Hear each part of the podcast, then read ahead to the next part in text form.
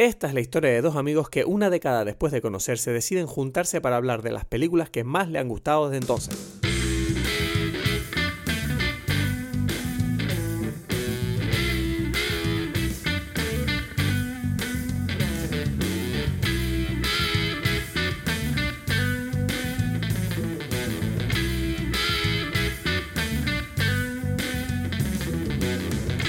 Hola a todos, bienvenidos a Dime Pelis, mi nombre es Cristos Gacielo, en breve vamos a conectar con Edgar Aponte desde Berlín, sigo aquí en Lanzarote de fiestas eh, navideñas, aquí con la familia. Y bueno, este es el primer episodio de 2020, el primer episodio de este año y de esta década que comienza. Y bueno, hemos decidido empezar la década obviamente pues teniendo un poco como un resumen ¿no? de todo lo que hemos visto en estos últimos 10 años, que además, como Edgar me dice en este episodio, es la década en la que nos hemos conocido.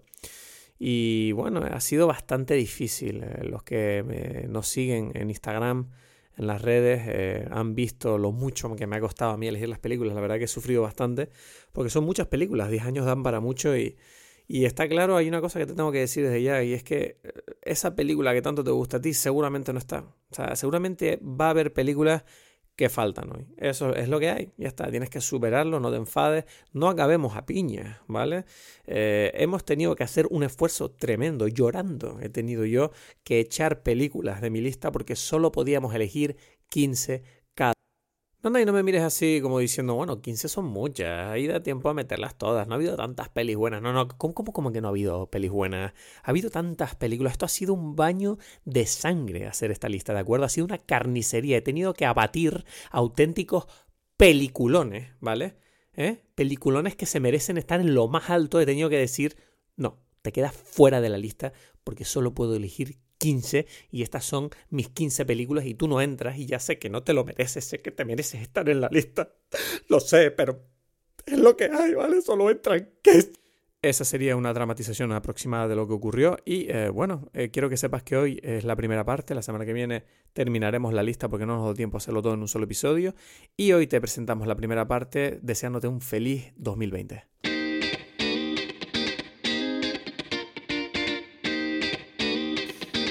Bueno, Edgar. Ay, las mejores pelis de, la década. De la década. Este, que, que, no sé, ha sido muy duro, Edgar. Nos pusimos una tarea bastante ambiciosa aquí, ¿no? No, es que elegir 15 películas para eh, representar lo que más nos ha gustado de la década. Ajá es muy complicado porque obviamente se quedan muchísimas películas extraordinarias fuera, ¿no crees? Sí, sí, sí. Bueno, pero eso es parte de, la emoción, ¿no? De, lo que uno hace. A darle ahí como que, bueno, no sé, imagínate un mundo donde tienes que, que seleccionar solamente ese pequeño eh, núcleo de, de cine, donde ha habido tanto, ¿no? Además, estos últimos años ha habido mucho, ¿sabes a lo que me refiero? Sí, no, sobre todo la, segunda mitad de la década ha sido extraordinaria. Sí. ¿Qué te iba a decir? Eh, te aviso de que mi padre está ahora mismo, estoy en casa de mi padre aquí grabando. Mi padre me ha avisado de que va a cortar madera en breve. Entonces, seguramente vamos a ir a una sierra. Entonces, cuando salga esa sierra, Vamos a esperar a que mi padre termine de cortar su madera porque mi padre es carpintero, además de mil otras cosas. me parece bien, me parece... Sí, bueno, quizás necesitamos una pausa también para pensar nuestros argumentos, nuestras ideas. Mira, ¿qué vamos a hacer? O sea, nosotros cada uno va a presentar su lista. Nosotros no, no las conocemos. O sea, yo no sé cuál fue la lista que tú hiciste y, y, yo, y tú no conoces la mía. Entonces quizás tendremos cosas en común y cosas que no están en común. ¿Tú hmm. quieres después hacer como una lista de dime pelis? ¿Sabes? Como una donde los dos juntamos lo que nosotros consideramos lo mejor de cada uno y, hacemos una tercera lista de dime pelis. ¿O cómo lo ves tú? No, yo creo que tenemos que juntar las dos listas y ya está. Quiero decir, ah, quitando obviamente las que se repiten. Ok, ok, ok. Pero, la, pero, pero, ok, pero igual hay un ranking o no lo hay. No, yo no, las mías no tienen ranking de mejor a peor. Ok, ok, ok. Las mías son las 15 y punto. No, no, me, no me gusta hacer ranking porque creo que la, ya bastante difícil es.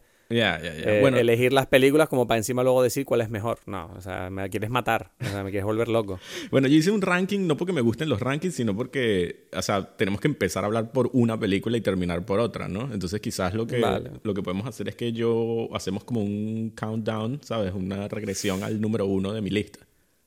Mm, sí, de acuerdo. Yo, si te parece, yo creo que lo mejor es que tú digas una película, hablamos sobre ella, yo digo una película, hablamos sobre ella y vamos subiendo, así uno, a uno. Exacto, exacto. ¿Te parece bien? Sí. Eh, bueno, primero, yo creo que tú ya lo has comentado en otros lados, pero igual hay que decirlo aquí. Es como que mi lista eh, es una lista personal, ¿no? Es, es, cuenta más de mí que del cine en general. Hay como muchas películas que quizás, o sea, no muchas, pero algunas dirá la gente que por esta película no sé si sea como una de las mejores de la década, ¿no? O sea, como que alguien lo dirá y dirá, no sé, no sé qué haces tú aquí, hay películas mejores y mejor, no sé. A ver, yo esto lo comenté ya en su momento en, Instagram, cuando la gente hablaba. Ya. Bueno, se oye ya la máquina, me parece. No sé. Sí, está mi padre ya cortando ahí. Bueno, espero que el sonido esté decente. Eh, como comenté en Instagram, cuando nosotros hacemos una lista, obviamente eh, es imposible hacer una lista objetiva de qué es lo mejor de una década. O sea, me parece una prepotencia muy grande poder creerse uno capaz de decir, bueno, voy a decir cuáles fueron las mejores películas para todo el mundo. Entonces, obviamente, esta lista que vamos a presentar hoy es una lista personal y está influenciada por nuestros gustos personales, nuestras vivencias y cómo mm, nos gustó cada película en su momento. Eh, yo, es verdad que al tener que reducirlo a 15, no creo yo que haya muchas sorpresas. Creo que mm. hay alguna, a lo mejor, que a lo mejor alguna persona me la puede discutir, pero en general, claro, es que me he dejado fuera tantas películas que yo consideraba como independientes o originales que lo quieras o no, no creo, yo no creo que mi lista sorprenda a mucha gente, no lo sé. Puede que haya algún par de ellas ahí, pero no creo que en general la gente la gente diga, bueno, esto es una película horrible. Ok, ok. Sí. Y, y, no, bueno, y solamente por terminar, la manera en que yo elegí las películas, me fijé en tres cosas, porque claro, cuando tú te enfrentas a una lista de películas tan larga eh, y de tanta calidad, eh, uno de los tres factores que yo tuve en cuenta fue primero eh, cuánto me acordaba de la película, aunque obviamente las películas de principio de la década salen perdiendo pero yo creo que cuando una película es muy buena, por ejemplo, tengo unas cuantas del principio de la década que se me quedaron grabados en la cabeza y yo creo que eso es un punto más, porque si se te queda algo grabado es que algo ha hecho bien ese director. La segunda es eh, la capacidad que tengo yo de querer... Mi padre está dando golpes con el martillo, está volviendo loco. eh, la segunda característica que yo consideraba que era un punto extra es qué ganas tengo de volver a ver esa película yo. Okay. Yo, cada vez que yo pensaba en una película, ¿me la volvería a poner ahora? ¿Sí o no? Y eso creo que también es un punto bastante a favor. Sí. Y la tercera es em, cómo conecta esa película a nivel personal conmigo. Es decir, si los temas de la película me emocionan más que, por ejemplo, yo que sé, una película que podría ser eh, de la Segunda Guerra Mundial, que puedo simpatizar con la historia, pero no empatizo tanto como con una historia a lo mejor que he vivido a nivel personal, ¿no? Entonces, esos son los tres factores que yo eh, tuve en cuenta a la hora de elegir mis películas. Ok, ok, ok. ahí está la sierra, ahí está la sierra de mi padre, que se está viendo perfectamente. Yo, ¿qué te iba a decir? Yo, yo escogí estas películas eh, en gran medida por recordar, o sea, por la experiencia que viví en el momento en que las vi, ya sea en el cine, en la casa, y cómo fue esa experiencia, ¿no? O sea, cómo me, quedó marcado. Hay unas que, que, también se, esa experiencia se alargó en el tiempo, ¿no? Como que tuve como días pensando en esto, semanas, y, y por eso siento yo que es algo más relacionado con, con cómo estas películas me marcaron de alguna forma, ¿no? Y, bueno, obviamente tienen un, un gusto, o sea, una cierta calidad, si no, no lo, o sea, hay quizás alguna película que me haya disfrutado mucho que, que, considero que se puede olvidar, mientras que estas películas yo también las recomendaría, para mí es como una cierta, eh, no sé, eh, las listas son más bien como una curaduría que uno hace, ¿sabes? Como que la gente te pregunta y tal, y bueno, tú que ves películas, tú que, que, me recomendarías ver, ¿no? ¿Sabes? Es más bien una, una recomendación, más que una una afirmación de calidad, ¿sabes? En mi caso. Sí, sí. acabas de nombrar una cosa que yo siempre es verdad que valoro muchísimo en una película, que cuando yo voy al cine, que suele ser por las tardes, noches, ¿no? Como todo el mundo, eh, siempre pienso, al día siguiente, cuando me levanto por la mañana, si no estoy pensando en esa película todavía, si no estoy como reflexionando, eso es mala señal para la película, ¿sabes? Como, vale, no me gustó tanto si no estoy pensando en ella todavía. Exacto, exacto, exacto. ¿Sabes? Siempre, siempre. Y siempre cuando, por ejemplo, yo estoy desayunando por la mañana y, y me encuentro que estoy comentando la película con Paulina, pero tú te acuerdas ayer cuando pasó esto y tú, te, tú crees que...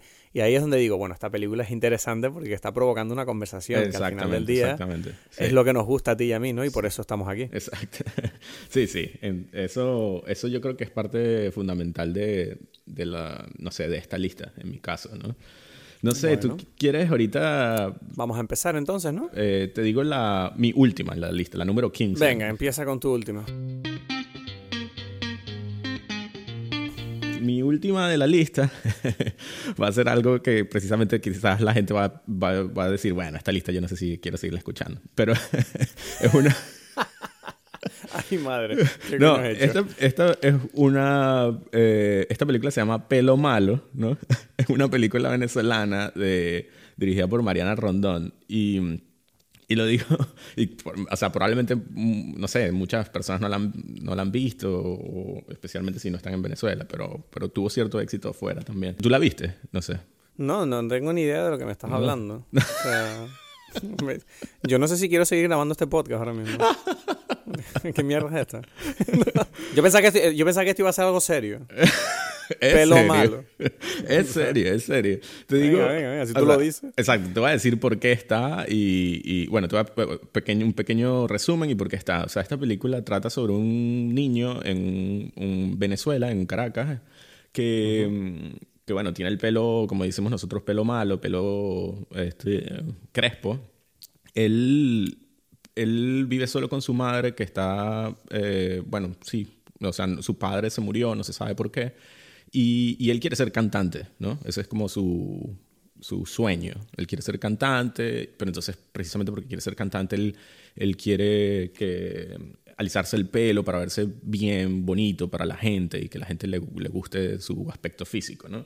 Y eh, la madre tiene problemas entendiendo a este niño, ¿no? Es un poco como que este niño es gay, qué es lo que es, porque quiere este sueño, porque no quiere ser militar o jugador de béisbol, ¿sabes? Porque no, no, no es como otra de las cosas, como lo normal, ¿no? Como porque no es un niño normal. Y esa película, cuando yo la vi, a mí me va a pasar, a lo largo de la lista voy a decir varias veces esta sensación, que es que a mí no me estaba gustando cuando yo estaba viendo la película en el cine, ¿sabes? Yo, yo decía, pero esta película es como una estupidez, ¿no? Pero después, cuando salí del cine y me puse a hablar con las personas con las que vi la película, nos pusimos a hablar sobre cómo, qué, qué, pensábamos de ella, me fue gustando cada vez más, ¿no? Era como, ah, esto lo que pasa es que yo no lo había entendido, ¿no? No era que no me, no es que me parecía estúpido, sino que yo lo, lo, lo, entendí estúpido, ¿no? ¿Sabes? Sí, eso es una cosa que pasa mucho, ¿no? Con las películas. O sea, hay personas que defienden mucho eso, eso de que, bueno, pero si no te gusta en el momento que la viste, entonces no te gustó. Y es como, no estoy de acuerdo. Quiero decir, el arte se tiene que digerir muchas veces. Y hay películas que te entran mejor y otras peor. Por ejemplo, eh, un ejemplo es otra película que, bueno, la voy a nombrar, eh, a pesar de que no sé si está en tu lista, que es Holy Motors, ¿no? De Leo Escará. Que esa película, yo recuerdo que viéndola, me pasó lo mismo que a ti, ¿no? Que yo la vi y no solo la odié, sino que ya me bur al final de la película me burlaba mientras la estaba viendo. ¿Qué mierda es esta? Y recuerdo que no paraba de hablar de ella durante los tres los tres siguientes días, tanto para criticarla como para conversar sobre qué significaba lo que, está, lo que había visto. Y en el espacio de una semana pasé por todos los estados de ánimo que uno puede tener hacia una película, desde odiarla hasta adorarla, ¿no? y al final, a día de hoy, considero que es una obra maestra. Entonces, ¿sabes? Es muy loco lo que puede hacer una película cuando la digiere. Exacto, exacto, exacto, exacto. Sí. Sí, bueno, este, después hablaremos un poquito más de Holy Motors, ¿no? Pero entonces mm. para terminar con esto de pelo malo, este, lo otro que me gustó mucho fue que una, es que fue una película que, que, que me tocó después me de una forma eh, mucho más personal, o sea, como que me di cuenta después de que había vivido algo que pocas veces vivo, porque uno siempre hace la abstracción de ver eh, las películas que son en culturas distintas y, y, eso está bien porque eso conecta distintas sociedades, distintas culturas, ¿no? Cuando uno ve una película japonesa, uno no entiende todo, pero, pero entiende los sentimientos de los personajes, por ejemplo. Y a mí me pasó con esto de, de Pelo Malo que fue como eh, curiosamente muy cercana. Es como que esto yo lo entiendo perfectamente, estos códigos, esta, ¿sabes? esta forma de, de expresar un amor o un desamor o algo, ¿no? Y eso me, me, al final me gustó mucho porque, porque de verdad era algo como, wow, esto yo conozco estas cosas de esta sociedad de una forma tan clara que me hace entender mucho mejor la película y, y bueno, al final eso me gustó.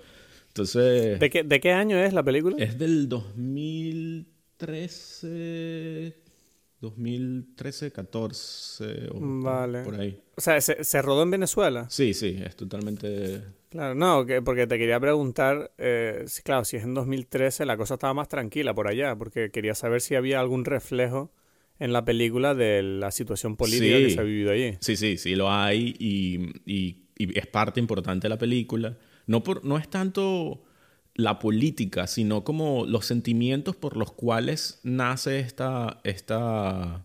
O sea, como que la forma en que nos entendemos... Voy a poner un ejemplo porque está en la película, ¿no? O sea, durante toda la película está esto de- del pelo, ¿no? O sea, esa es como que la idea. Es como que él se lo Sí. quiere alisar y la madre dice, no, esto es una estupidez que tú quieres, tú no... ¿Por qué quieres esto?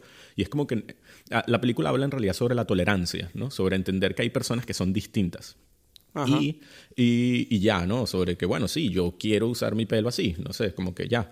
Entonces, durante toda la película hay como las- los chantajes que suceden que son muy, para mí, venezolanos y latinoamericanos, quizás, no sé si tú, tú no sé cómo es en tu familia. Sí, no, pero te refieres a chantajes emocionales Es- eh, a pequeña escala, ¿no? Exacto, exacto. Es como que, bueno, pero si tú me quieres, entonces tú deberías hacer esto, ¿no? Y es como Sí. que los niños se ven involucrados en un chantaje ahí queriendo demostrar a los padres su amor con cosas que, que al final les duelen, ¿no? Entonces, en la película, curiosamente, hay ese momento de que él es como que, bueno, si tú me quieres, córtate el pelo y ya. O sea, es como que rápate el pelo y, y deja de, de pensar en eso, ¿no? Para juntarlo con lo de la política que tú dijiste, hay un momento de la película donde se ve una escena donde hay gente cortándose el pelo, eh, porque en ese momento, o más o menos cerca de donde está la película, era cuando Chávez eh, tenía cáncer. Entonces, él, por, por la, ¿cómo se llama? Por la quimioterapia, él perdió el pelo. Entonces, hubo personas que para demostrarle el amor al jefe supremo Chávez, se cortaron el pelo. Y eso sale en la televisión, ¿sabes? Ajá. Y es muy curioso porque es eso, otra vez, chantajes emocionales, ¿no? De... Sí, que esta vez es como un chantaje emocional político casi, exacto, ¿no? Como exacto, exacto, exacto. a ni que se, que se impone socialmente. Sí, como sí, sí, si, sí, si tú no lo haces, no quieres a nuestro líder. Exacto, no, no estás demostrando tu amor y tal, ¿no? Sí. Sí. Bueno, no sé, es, es curioso lo que me... Todo esto que me cuentas del pelo me recuerda mucho a este cómic, ¿no? A esta novela gráfica que se llama El árabe del futuro. Ah, sí, sí, sí, sí. que es la historia de un niño sirio que es rubio y tiene el pelo largo. Y claro, no es, no es una cosa normal y, y le pasa lo mismo, que sufre muchos problemas de, Sí. De tolerancia, tanto en su tierra natal como en la, su tierra de adopción, que es Francia. Sí. Que por cierto, aprovecho para recomendarle a todo el mundo que si les, si les gustan los cómics, que se, se lo recomiendo fervientemente. El árabe del futuro es Sí. una gran obra. Es, es espectacular a mí. También es del, quizás el cómic de la década para mí. Sí, de los, sí, de los mejores. Sí, Eh, Bueno, no sé, gran película. El pelo malo, entonces. exacto, Bueno. exacto, exacto. Yo voy a decir, voy a empezar por la mía entonces. La mía eh, le sonará más a, a la gente y a ti. Django Unchained. Ajá. ¿eh? Django desencadenado, como lo llaman en España. Sabes Ujú. que me gusta mucho acordarme de los títulos traducidos. Eh, bueno, no sé, me parece una película que obviamente por... ¿qué, qué se puede decir, no? De Quentin Tarantino a estas alturas. Creo que es la mejor película que él ha hecho esta década. Habrá gente que no esté de acuerdo conmigo. Pero yo creo que es la mejor porque creo que tomó muchos riesgos. Obviamente, eh, la situación racial en Estados Unidos hace aproximadamente 100 años, 150, no sé exactamente la época, pero eh, es una película que me parece que eh, tuvo muchos cojones al hacerla porque tenemos, tenemos que tener en cuenta que Quentin Tarantino es blanco y eh, Estados Unidos ahora, pues en estos últimos años ha estado sumido en una situación complicada, ¿no? Con el tema de las eh, tensiones raciales que hay. Y eh, creo que esta película fue brutal en el sentido de que le dio por fin, eh, a través de la sátira, ¿no? El sarcasmo. Eh, es una película que no se toma demasiado en serio a sí misma, pero sí toma muy en serio los temas que trata. Sí. Y, y- y me parece brutal, sobre todo la originalidad, ¿no? Es Ser capaz de decir voy a hacer un western que trata el racismo desde el punto de vista de un hombre negro que se revela y se revela además con los, los códigos sociales, ¿no? Y de comportamiento que, que- que están eh, presentes hoy en la sociedad, es decir, a través de la música hip hop, del comportamiento un poquito, ¿no? Urbano que tiene eh, Jamie Foxx en esta película. Y creo que, y además, bueno, especialmente me gustaría hacer una mención a Samuel L. Jackson, porque creo que Samuel L. Jackson hace uno de los mejores papeles de su vida en esta película, Sí. donde interpreta a un amo de casa negro que trabaja para los blancos y se convierte un poquito como en el mediador entre el hombre blanco, que es el jefe de las tierras, y los esclavos negros que tiene a su cargo, convirtiéndose en esa figura, ¿no? Del, del, del chaquetero, ¿no? Un poco esa, ese negro que es incluso peor que los blancos porque eh, se, se, se, las da de amigo, pero en realidad es el que más te está puteando. Okay. Y sí. yo creo que es una película que hace que muchas personas que no conocemos bien esa historia, seamos un poquito más, simpaticemos un poco más con la gente de, de raza negra, ¿no? Que, que, siempre se han quejado, ¿no? De la historia de América que se ha reescrito para un poquito olvidar esa parte y que seamos conscientes sobre todo de que esta película, a pesar de que eh, está ambientada, ¿no? En, en una época pasada, eh, tiene un mensaje que es muy actual, ¿no? Y que además funciona muy bien como reflejo de muchos de los problemas que están presentes a día de hoy en la sociedad americana. Todo además tiene un significado, que eso es una, cosa que me encanta de Quentin Tarantino, que tú sabes que una película de él tú la puedes estar viendo y te puede gustar o no, pero sabes que nada de lo que estás viendo es aleatorio. Lo contrario, lo opuesto a lo que hablamos el otro día con J.J. Abrams, que no sabes por qué salen ciertas cosas en pantalla. Con Tarantino es todo lo contrario. Cada cosa que tú veas, si la entiendes bien y si no la entiendes, puedes preguntar, puedes pensar y vas a encontrar el motivo por el que él, él ha puesto cada pieza en la película en su sitio. Y bueno, en fin, no sé, me parece, me parece brutal esta película. Sí, entonces esta es tu favorita de Tarantino de esta década. Sí. Sí. Yo es que sí. no, no, sé si yo no la pondría en mi favorita de, de, esta época. Y...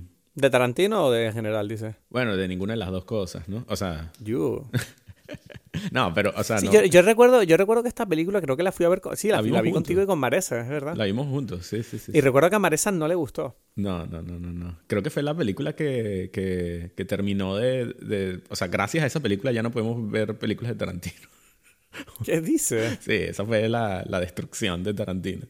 No, pero me estás diciendo que Tarantino a día de hoy a ti no te gusta. No, no, no, a mí no. O sea, a Maresa. Yo. Ah. Eh, no, a mí... Hay que quererla, hay que quererla, Maresa. ¿eh? o sea, a mí mi mujer me dice que no le gusta Tarantino. Uf, digo, uf. No, no, no. Pero tiene sus razones. Yo creo que hay algo allí. Sí. No, no estoy... No sé, a mí me gustó, pero, pero sí me parece más divertida que profunda. No sé si decir, si entiendes lo que quiero decir con eso, ¿no? Ajá. O sea, y no me, no me molesta eso, ¿sabes? Me, me gusta. pero también te digo una cosa, creo que es que Django tiene un componente cultural muy fuerte. O sea, siento que otras películas han, han tenido eh, como un análisis más profundo sobre, sobre, como dices tú, la situación norteamericana. Yo creo que The Hateful Eight tiene un poquito más de eso, ¿no? De, también. De las mentiras también. que, o sea, porque, porque juega con las mentiras, ¿no? O sea, y eso es como Exacto. primera vez que, que Tarantino hace algo así. Eh, y, y quizás Once Upon a Time in Hollywood también, pero... Pero bueno, pero sí es una, o sea, me parece, eh, me gusta que, que, sea la película que hayas escogido tú de Tarantino, ¿no? Siguiente película, la 14 en mi lista, es Victoria de Sebastian Schipper. Es una película alemana. ¿La viste? No, no esa de verdad, tu lista no... no. o sea, pero tú viniste aquí con, con todo, viniste aquí. Como, repíteme, ¿qué título de quién? Victoria se llama. Victoria. Uh -huh. ¿Y de quién es? De Sebastian Schipper. Es una película vale. alemana del 2015. La película es curiosa, o sea, no, no, no te suena nada esta película. Nada. Es la historia de una, de una española en Berlín. Es una noche en Berlín, ¿no? Y de uh -huh. esta mujer que está aquí, esta muchacha, no sé. Y toda la película es un plano secuencia, ¿no? Para mí es como... como... Ah, toda la película. Sí, es un solo ¿Como plano. 1917 o qué? Como, sí, como Birdman. Salió creo que el mismo año que Birdman. Y precisamente cuando yo la vi dije, esta es la película que tiene que ser un plano secuencia, ¿sabes? No Birdman, mm. que... O sea, además esta es de verdad, de verdad, un plano secuencia. No es como Birdman que es trabajado en postproducción, pues, ¿no? Uh -huh. eh, y, y, es una historia que me vuelve a suceder, lo, o sea, me, me pasó lo mismo que, que, pasó con la película anterior.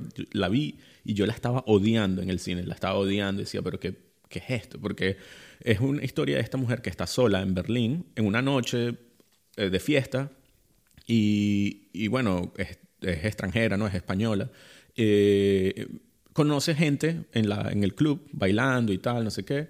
Y, y, se empieza como que a seguirlos a ellos en la noche, ¿no? Y resulta mm. más o menos rápido, te das cuenta que estos son como unos medio, unos maleantes juveniles, ¿no? Como unos medio delincuentes de poca monta, diríamos, ¿no? ¿Sabes? Como... Uh -huh. y, y, y, bueno, ya lo sigue y lo sigue y lo sigue. Y, y bueno, termina en, en, un desastre, pues, ¿no? O sea, un, involucrada en una situación, un robo y una situación horrible.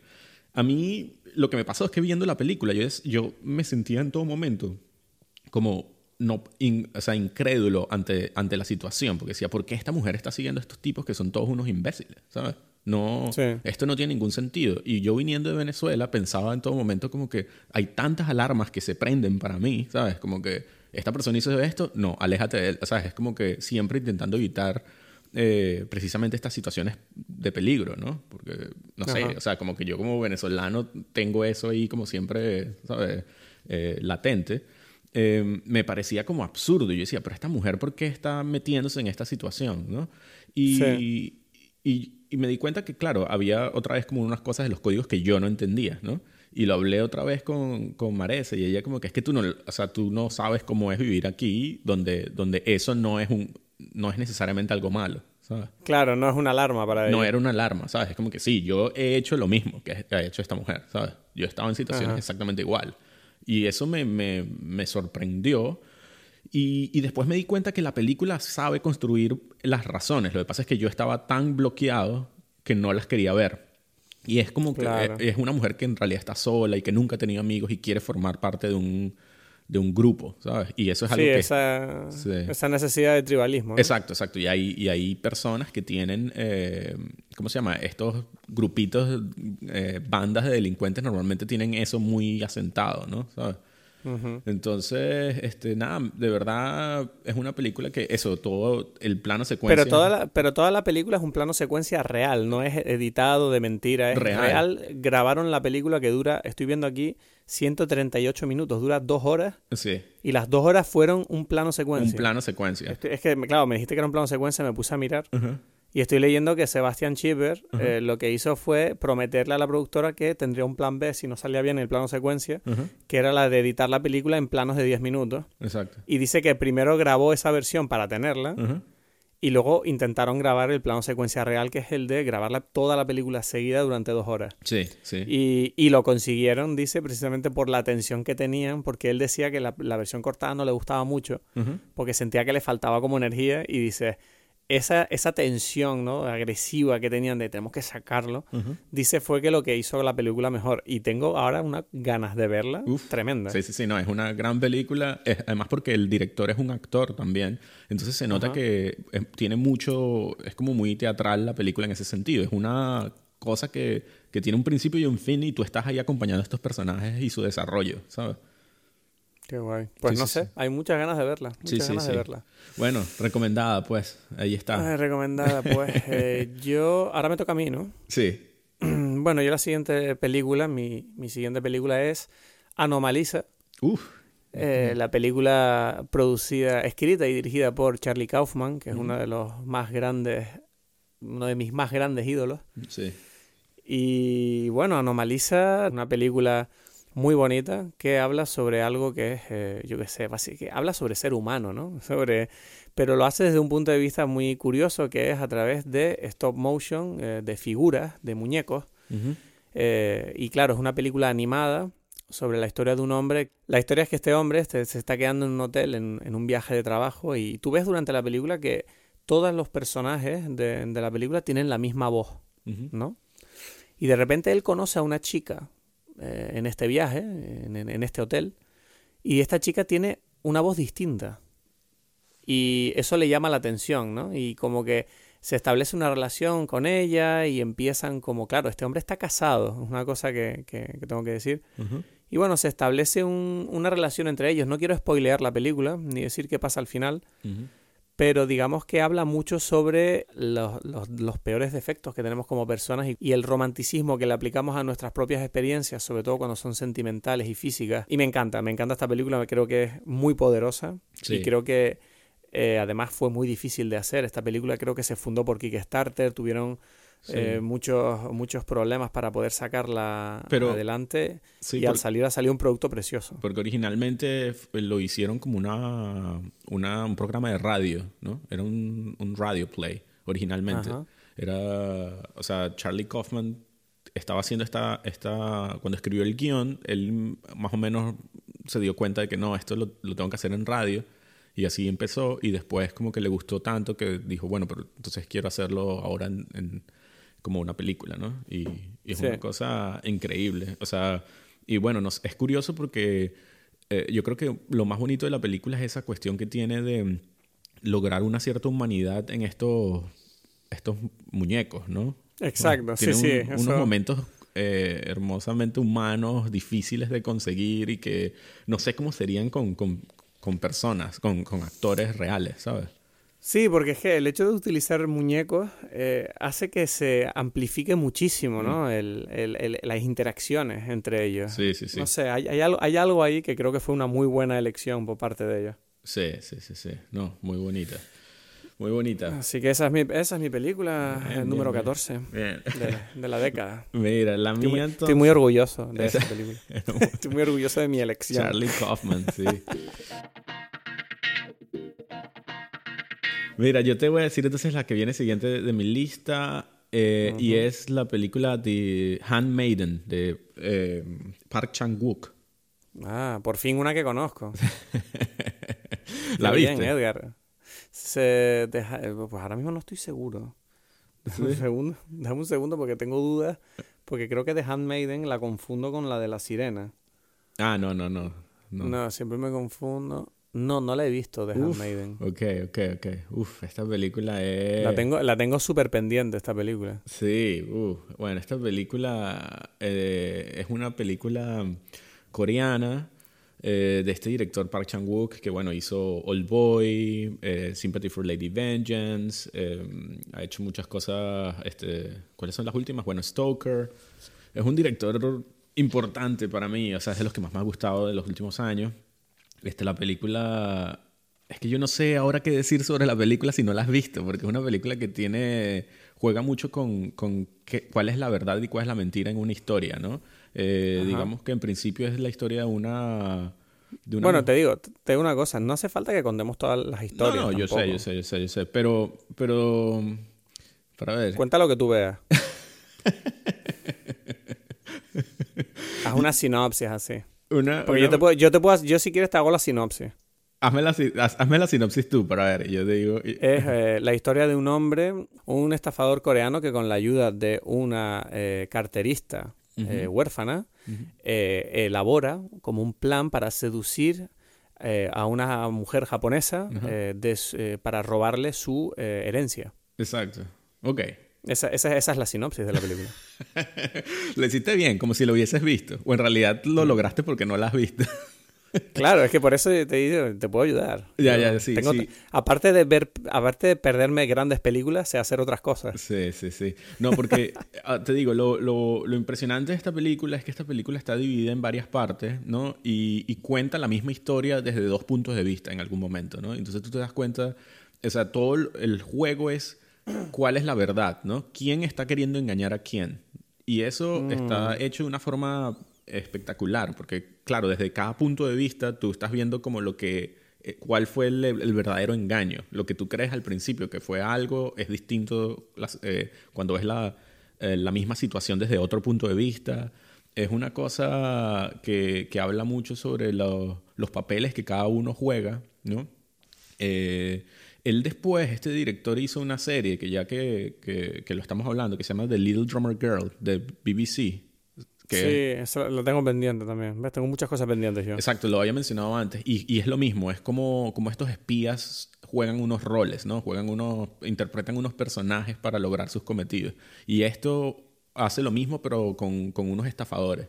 Y bueno, el trabajo de cámara de esta película es una cosa también impecable que yo siempre, o sea, solamente por eso ya lo disfruto, pero después están las actuaciones, todo. Es una cosa hermosa, como pocas cosas hay.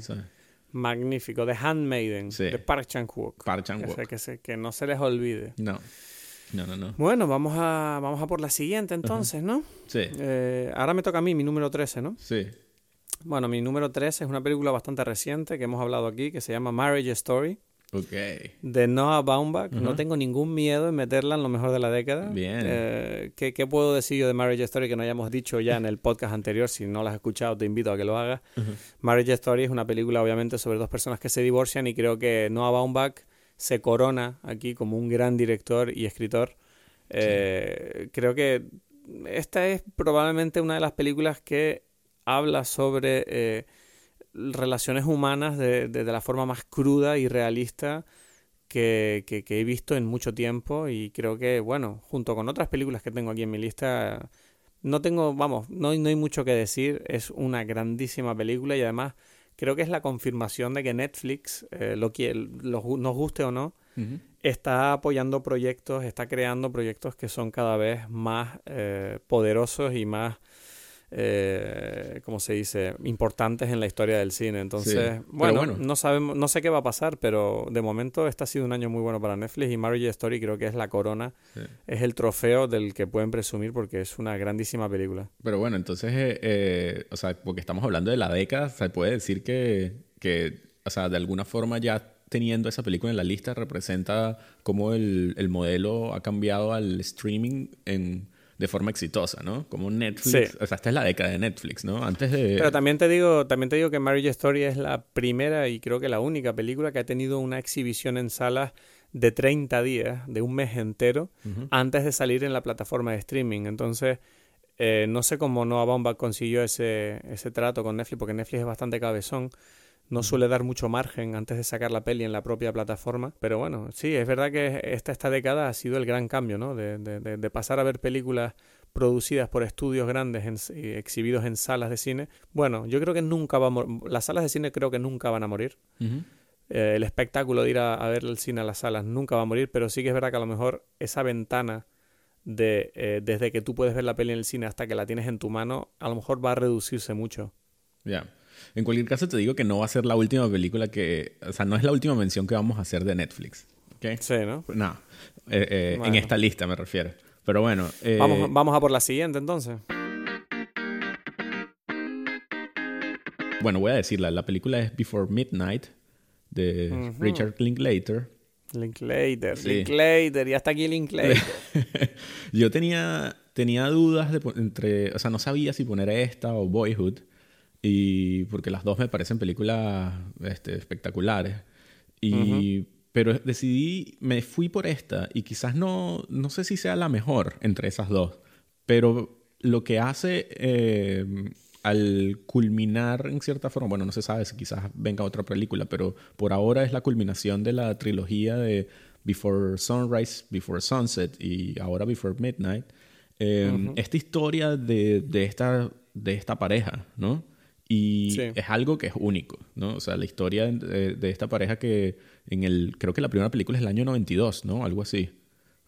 Sí, no, eso, es, esta trilogía se hizo con cada película con un espacio de cuántos años? Como 10 años, más o menos. 10 años y además es la historia de estos dos personajes, ¿no? Interpretados por... Eh... Ethan Hawke y Julie Delpy. Claro, y los dos es como la historia de esta pareja en, en, en, precisamente en el espacio temporal en el que se produjo cada película. Es decir, la siguiente película te cuentan la historia de esta pareja 10 años más tarde y la siguiente otra vez 10 años más tarde, ¿no? Sí, entonces tiene una cosa muy especial porque muestra cómo los seres humanos cambiamos con el tiempo, cómo cada espacio nos convierte en... Eh, o sea, cada historia que hemos vivido nos... No, no sé, hay, o sea, produce un cambio en nosotros, en nuestra personalidad, pero pero a su vez esa personalidad se queda y se mantiene a lo largo del tiempo, ¿no? Estos personajes son los mismos, pero con nuevos matices. Y es, curioso porque parece que en Boyhood explora un poquito lo mismo, ¿no? Sí, sí, Pero de una forma más continua y directa. Yo creo que el Linklater es como que el, director del tiempo, ¿no? del, paso del tiempo. Mm, ahora mismo está, de hecho, está otra vez con lo mismo. Está haciendo una película que se supone que va a salir en 2030 y no sé cuándo. Sí, sí, está haciendo otra película igual. Pero en cualquier caso, esta historia de amor de esta pareja es algo maravilloso. Y que, no sé, eh, curiosamente también yo creo, y eso es lo, otro que, quería decir, Boyhood la vi, me gustó, pero fue en un momento determinado.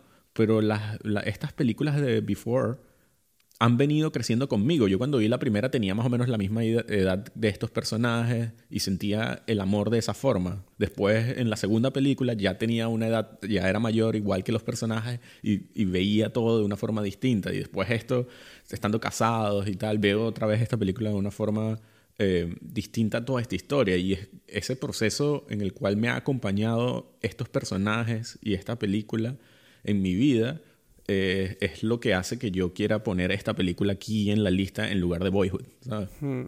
No sé, o sea, yo no las he visto, tío. ¿ves? Es que ¿No has visto ninguna? Ninguna.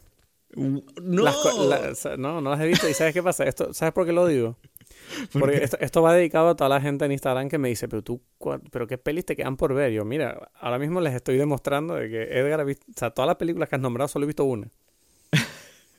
Hasta ahora no has visto ninguna. No, ninguna, es verdad. No, no, Handmaiden la conocía, no, la- no he visto ninguna de las que has nombrado, imagínate. O sea que por muchas pelis que veas, siempre hay muchas más que quedan por ver. Es una locura. Sí, sí, sí, sí, sí. Y no, pero, pero tengo que decirte que tienes que ver estas películas. Estas películas. Sí, ya lo sé, lo sé, lo sé, lo sé. Edgar, Edgar, Edgar. ¿Cuántas veces hemos tenido esta conversación tú y yo de todas las cosas que tengo que ver todavía? Uh, es vale la pena. Vale la pena que, que hayamos esto, esta lista porque para mí estos 10 años además son, son los años de nuestra amistad. Claro. Ay, Y entonces yo me pregunto, todos estos 10 años, tú me has preguntado, pero ¿y qué película tengo que ver? Dime una peli para ver. Y yo te las he dicho y no las has visto. No, pero bueno, no sé, yo qué sé, no sé. No sé qué contestar a eso, ¿eh? Eh, Soy una persona horrible, pues. No, no, no, no. Dime bueno, cuál es tu próxima en la lista. mi próxima de la lista es una película que le tengo un cariño excepcional. Es una película dirigida por Taika Waititi y se llama Hunt for the Wilder People.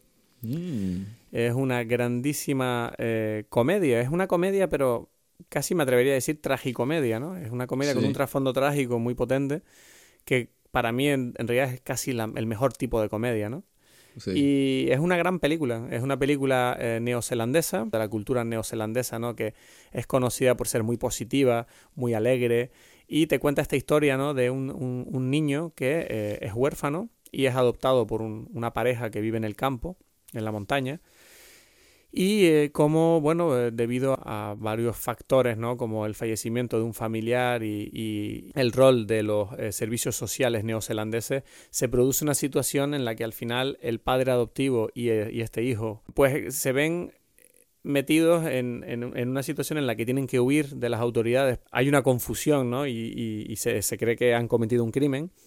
Y bueno, la película te trata todo el tema del abandono y de la familia desde un punto de vista muy cómico, pero que también los personajes son extremadamente profundos, ¿no? Y me encanta cuando un director es capaz de contarte algo tan serio, tan triste, pero a través de la comedia, de la risa y, y del entretenimiento. Entonces, bueno, yo de verdad le recomiendo a todo el mundo que la vea. Hasta hace poco estaba disponible en Netflix.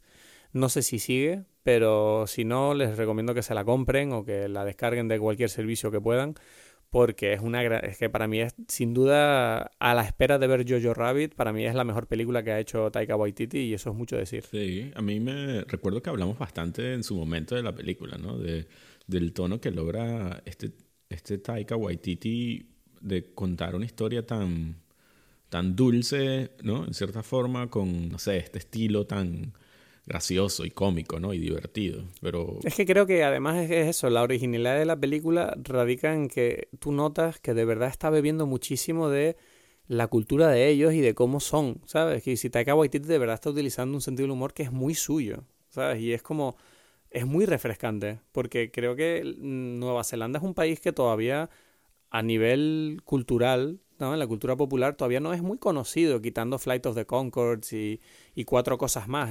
y bueno, y El Señor de los Anillos. Sí, pero El Señor de los Anillos no trata la cultura neozelandesa, No, no, no, ¿sabes? no. Solo lo utiliza como paisaje. Entonces, la cultura propia, ¿no? Es muy interesante y creo que precisamente por eso es una gran sorpresa, porque te enteras, te, te das cuenta que hay personajes que, que, que, bueno, que no, que, no, que no conocía yo, ¿sabes? Hemos visto tantas películas, ¿no? De todo tipo, europeas, americanas, con comedias, con personajes que ya, pues de tanto ver películas, al final se te empiezan a repetir un poquito. Y de repente llega este tipo, que es Taika Waititi, que en los últimos cinco años ha pasado de ser un relativamente desconocido a ser pr- prácticamente creo que le han nombrado como entertainer del año este año, porque sale en todos lados y, y es un, perso- un personaje muy talentoso. Y además es muy gracioso, me encanta porque es un tipo muy positivo y encaja mucho conmigo. Entonces, de verdad que esta película fue una sorpresa muy grande para mí y la pongo en la mejor de la década, pero sin ningún problema, sin ninguna tensión ninguna. Vamos, estoy muy tranquilo. No, es una película muy buena, de verdad. Y, y yo creo que hace falta muchas de estas listas eh, comedia y cosas, o sea, que sean como... Siempre se- hay como una presión por, por hacer listas o porque las mejores películas sean algo muy serio, ¿no? O sea, muy sí, yo, yo admito que estoy viendo mi lista y me faltan comedias, pero no sé por qué. Me da pena. Es que te digo, haciendo la lista estoy seguro de que cuando terminemos de grabar voy a pensar, mierda, no puse esta. ¿Sabes? Que seguro, seguro que se me ha olvidado alguna, es que estoy convencido, pero bueno. Sigamos. Bueno, yo te voy a poner, yo te voy a, dar otra comedia, la comedia de mi lista. Dime. Eh, y es eh, The Death of Stalin. Oh, qué buena. Armando Iannucci. Qué grande, qué grande es esa película. ¿La viste? claro que la vi, de hecho... Bueno, te, di una que, que, viste. no, y te voy a contar algo gracioso. Esa película la vi en un avión, es un poco triste, ya sé que no es la mejor manera de ver una película, pero es que eh, la vi en mi viaje yendo a Japón. Mm. ¿Qué pasa? Que esa película no estaba disponible para ver eh, en DVD, en casa, en ningún lado. Y la pusieron en el avión, la tenían en exclusiva, ¿no? Ok. Y me la vi en un viaje de madrugada yendo desde eh, Londres hasta Tokio y la vi sobrevolando Rusia. Entonces, claro, para mí era muy gracioso, ¿no? Era como, qué forma tan original. Que en Rusia está prohibida, ¿no? No sé si está prohibida, Estaba pero bueno, prohibida por un tiempo. Recuerdo que en una entrevista que le hicieron a Armando Iannucci, él dijo eso como que... Como que entonces eh, hizo como una especie de chiste donde había gente que la estaba bajando ilegalmente y él como que, qué estupidez, no, me están quitando el dinero. O sea, como que diciendo, burlándose de eso, pero al final era, sí, que le parecía bien que lo hicieran, ¿no? O lo que fuese necesario para ver la película.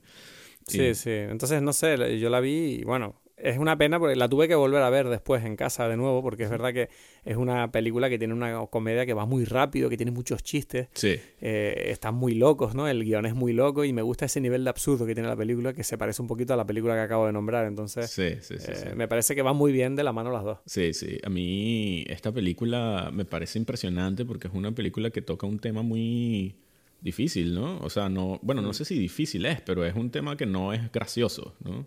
pero es que, es que eso es lo increíble de la película, que es que te hace chistes con cosas que tú te descojonas de risa, pero luego dicen, ya, pero eso pasó. Exacto, exacto. ¿Sabes? Y claro, el hecho de que pase es tan absurdo, ¿no? Que, que, es cómico. O sea, entonces, eh, pero claro, la película está claro que bueno, no, él está basado en un, en un, en un cómic, en una novela gráfica francesa. Ah, no lo sabía. Sí, sí, sí, sí. Y, pero bueno, pero el, el que escribió el guion es este, el mismo Yanucci, que, que probablemente sea el, el comediante político de, de, esta década, ¿no? Porque además hizo, este, ¿cómo se llama? Bueno, creo que la primera película de él es anterior. Él hizo la serie esta inglesa The Thick of It Después hizo la película que se llama, basada en esta de Thick of It, que se llama, uff, ¿cómo se llama? ¿Te, viene? Eh, mm, no. Ya va, se ahí Está, ahí está mi padre cortando madera otra vez. In the Loop. Ah, In the Loop, sí. Uf, maravillosa In the Loop. Sí, sí, sí. Y, y después él entonces hizo eh, Veep en, en, HBO la serie VIP sobre el, la vicepresidenta de Estados Unidos, ¿no? Con sí, sí, Louis Dreyfus. Y, y, bueno, este tipo es un genio de, de, la comedia política y comedia negra, ¿no? Y yo creo que, claro, también me toca muy, muy personalmente la película de Stalin porque, claro, veo los, los, las similitudes con, con el aparato comunista político de Venezuela, ¿no? O sea, es muy como, o sea, y, claro, me divierte mucho poder burlarme de esa situación, ¿no? O sea, es como que algo que me da como una especie de...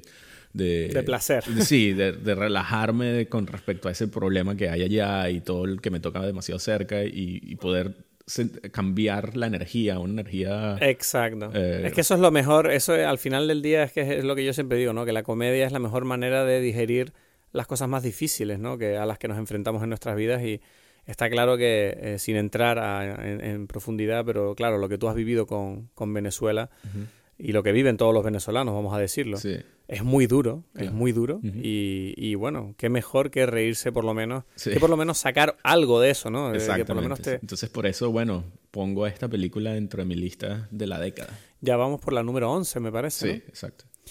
Eh, mi siguiente película es otra de Netflix. Eh, es Annihilation. Uh, ok. Annihilation, una película protagonizada. Alex Garland. Alex Garland, gran director de ciencia ficción. Eh, que además, bueno, esta película está protagonizada por eh, Natalie Portman y trata sobre la llegada ¿no? de unos seres de fuera del espacio que vienen a la Tierra y eh, un grupo de científicos intenta adentrarse ¿no? a, a, donde han aterrizado y tratar de entender qué está ocurriendo con, con esta forma de vida, qué es lo que quiere, qué es lo que pretende. Y la película es a la vez una película de ciencia ficción, tiene elementos de terror, tiene elementos de suspense y tiene elementos de ciencia, que es maravilloso eso, porque creo que es una película que habla sobre la complejidad que tiene el tratar de querer darle un sentido a nuestro lugar en el universo y la aparición ¿no? de eh, un ser que obviamente es completamente distinto a nosotros, ha evolucionado de otra manera, eh, rompiendo por completo la forma que tú tienes de entender las cosas, porque es verdad que los seres humanos cuando pensamos en la llegada de un ser vivo de otro lugar, siempre pensamos en términos de eh, conflicto y entendimiento. Y claro, puede que esas no sean las únicas maneras de comunicarnos, pueden que esas no sean las únicas maneras de coexistir o de existir. Entonces, eh, creo que esta película habla sobre precisamente otras opciones que tienen seres vivos para existir y comportarse y influenciar a lo que les rodea. Y bueno, es una película que es tremendamente compleja, interesante, fascinante y, y bueno, yo la recomiendo fervientemente y una vez más es un ejemplo del trabajazo que hace Netflix apoyando proyectos que creo que rompen barreras.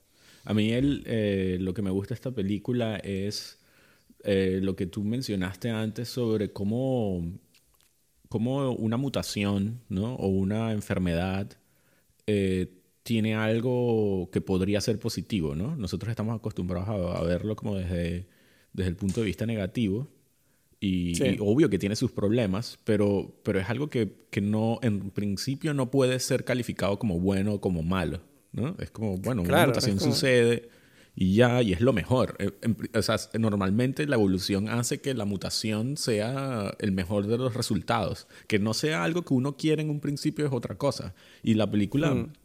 Eh, para mí tiene, eh, yo, yo la vi como, como una historia sobre la enfermedad, ¿no? Sobre cómo, cómo el, el, cuerpo empieza a decaer con la enfermedad y empieza a tomar el poder sobre, sobre, sobre tu organismo, sobre lo que fuese, mm. ¿no? Y, y, eso se va, eh, ¿cómo se llama? Extendiendo de tal forma que, bueno, hasta crear una nueva, un, un nuevo modelo, un nuevo sistema, un nuevo, eh, no sé, eh, ser. Y, sí, exacto, sí. Y eso me, me, me, gustó muchísimo. También me pasó, o sea, esta es otra de las películas que yo la estaba viendo y me estaba gustando, pero normal. Pero después estuvimos hablando sobre esta película como rato, ¿no? hay tantas cosas que, que, hablar de esta película. Estuve semanas eh, queriendo hablar con todas las personas que veía sobre esta película, ¿no? Eso me, me encantó. Hmm. O sea, eso fue, es de las películas que de los últimos años con las que más he tenido conversaciones, ¿no? Hmm, a mí me recuerda mucho esta película a la obra de Em, eh, ay, ¿cómo se llama, Paulina? ¿El autor de Solaris? Esa. Me recuerda muchísimo al estilo de Stanislav Lem, ¿no? De, de, cómo cuenta la historia, ¿no? Sin ponértelo todo en bandeja. Y, bueno, en, en, concreto me recuerda mucho a Solaris, porque Solaris trata un tema muy similar, ¿no? Sobre cómo enfrentarte a, un, a un ser que no entiende. Sí, sí, bueno, tiene, tiene la película también a su vez, tiene el, la inspiración de tanto Tarkovsky por Solaris como por Stalker. O sea, es como algo que, que, se nota muchísimo. o sea, por ejemplo, en Stalker es, es, la zona ¿no? donde, donde están estos extraterrestres y donde, donde no, el ser humano no, no, o sea, donde ahí dentro de esa zona hay el sitio donde se puede eh, hacer realidad tus sueños, ¿no? Es un poco parecido a esto de la zona de, de Annihilation, ¿no? Donde, donde, bueno, algo está sucediendo que está haciendo los cambios, el cambio del ser humano, ¿no? Sí, sí. Bueno, una gran película, recomendadísima. Está, está en Netflix, o sea que está fácil de ver. Vayan corriendo si no la han visto, porque creo que es, un, es increíble. Y bueno, y Alex Garland para mí está dentro de los mejores directores de la década, porque hizo también Ex Máquina, ¿no? Ex Máquina, que es increíble. Y bueno, que es un, una gran cosa. O sea, sí, sí, sí. Este. Pero bueno, no, entonces que pasamos a, la, a las 10. A las siguientes. A las 10. entramos en las 10 siguientes. Sí, las 10 primeras. Bueno, mi número 10 es eh, Phantom Thread de Paul Thomas Anderson. Paul Thomas Anderson, esta sí que la vi y uff. sí, bueno. Ahí está nuestro amigo Daniel Day-Lewis, ¿no? Siendo muy intenso como siempre. Se supone que fue su última película. No, pero no solo fue su última película, fue su entrada a su nueva profesión, porque se supone que ahora es costurero. Ah, exacto, exacto, exacto. O sea, eso, bueno, eso es lo último que leí. Exacto.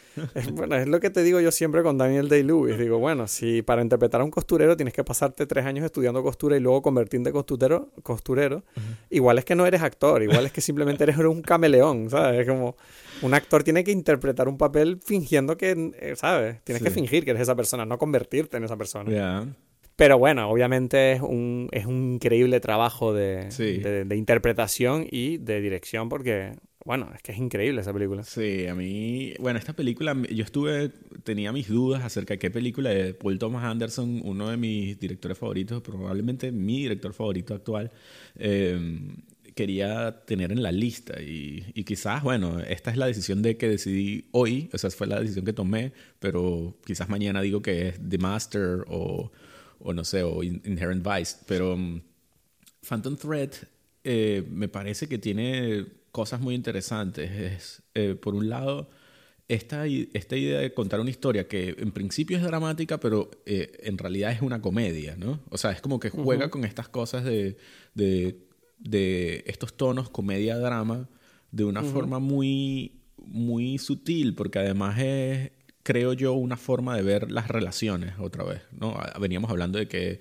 bueno, es un tema que nos gusta a los dos y tal, y en este caso el, es, el, es la historia principal, el núcleo principal de esta película es esta relación entre este costurero y su musa, ¿no? Esta que empieza siendo una, una camarera que él que, de la que él se enamora y que la lleva y que bueno, lo ayuda en sus labores como artista, costurero, diseñador de moda, ¿no?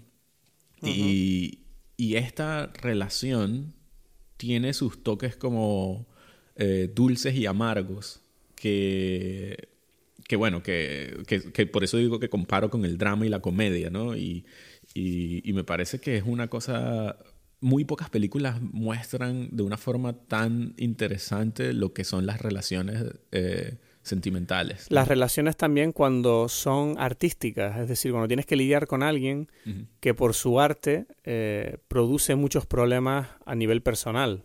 Claro. Porque, claro, ahí es donde uno se enfrenta a qué es más importante, ¿no? La obra de este hombre que a lo mejor hace feliz o produce tantas alegrías y reacciones en el mundo o su relación personal con esta persona, ¿no? Y cómo lidiar un poco con el talento de una persona y cómo saber apoyar a esa persona, que me parece muy interesante en la película, cómo descubren, cómo ella, ¿no? En, en su caso, descubre qué dinámica tiene que adoptar para poder llevar la relación a sobrevivir en base al, trabajo que tiene este hombre. y que no te esperas cuando vas empiezas a ver la película. Yo creo que ese es el tema, que yo siento que mucha gente no, no entiende realmente lo que quiere decir el mensaje y lo ponen como a un nivel muy muy superficial, ¿no? Es como que, bueno, esto es una relación tóxica, porque no puede ser que sea así. Es que es eso, sí. Y en realidad no lo es. O sea, es como que, bueno, el amor es complicado. Todas las personas, todos, hombres, mujeres y tal, tenemos eh, no sé. Que encontrar ese balance, ¿no? Y, cada uno decide cuál es el suyo. Nadie es perfecto, ¿no? Y, creo que en, el, en las relaciones sentimentales es donde estas imperfecciones,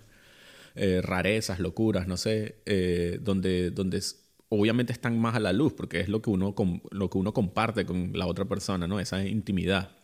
Entonces, no, es lo que hablamos tú y yo en, en, Historia de un matrimonio, ¿no? En Marriage Story tú y yo lo hablamos esto sobre, bueno, ¿cuál es tu nivel de compromiso con esta relación? Exacto, exacto, exacto, exacto. Sí, sí, sí. Y bueno, y es algo que que no es fácil de hablar. O sea, es como que existe un, una... Es, posible una relación donde dos personas perfectas simplemente lo único que hacen es quererse ya sin, y, no les afectan los problemas que cada uno tiene interno y que ha tenido a lo largo de su historia. Mm. No, no lo sé, eso creo que es imposible. Entonces... Bueno, The Phantom Thread, que por cierto en español, no sé, el hilo fantasma, vaya puta mierda. ¿Se llama así en español. en serio? Creo que sí. A ver, lo voy a comprobar ahora para... para... Pero creo que es... un buen nombre, ¿no? ¿No? El hilo fantasma. A ver, fantasma. Ah, el hilo fantasma. Sí, se llama el hilo fantasma. Sí. Bueno, una película para, ¿Para qué? Para... El, no, espérate. Ah, no, el hilo fantasma en Hispanoamérica. El hilo pero en España, en España. el hilo invisible. Claro, porque es importante esa diferencia. Sí, bueno, pero en, en general yo me iría por el hilo invisible, porque el hilo fantasma suena que, no sé... a Parece una comedia, ¿no? Final Destination ahí, no sé. Sí, ¿no? Sí, Bueno, vamos a la siguiente película. exacto. Eh, mi película número... Vamos por la 10, ¿no? Sí. Eh, yo, yo no las tengo ordenadas por calidad. Mi película número 10 es Her, de Spike Jones. Ok, ok.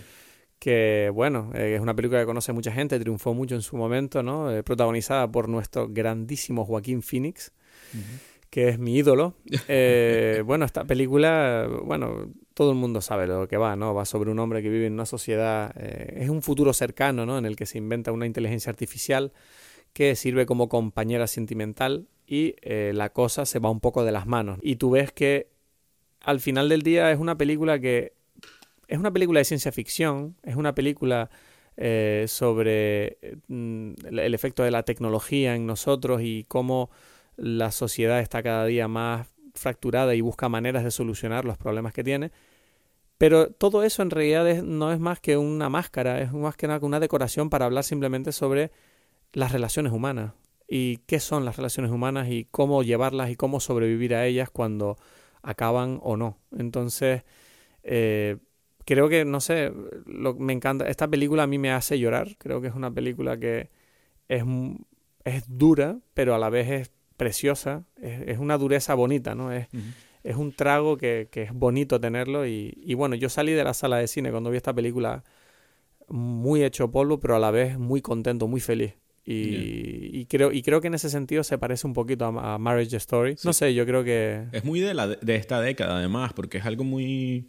O sea, no me puedo imaginar esta película hace, hace 15, 20 años, ¿no? O sea, una película donde, Sí. donde tú notas como, como cada vez más el, la, la inteligencia artificial y, y una posibilidad de, de tener una relación con, con un ente no humano se vuelve cada vez más posible, ¿no? Yo quiero, No, pero además es un... Perdón.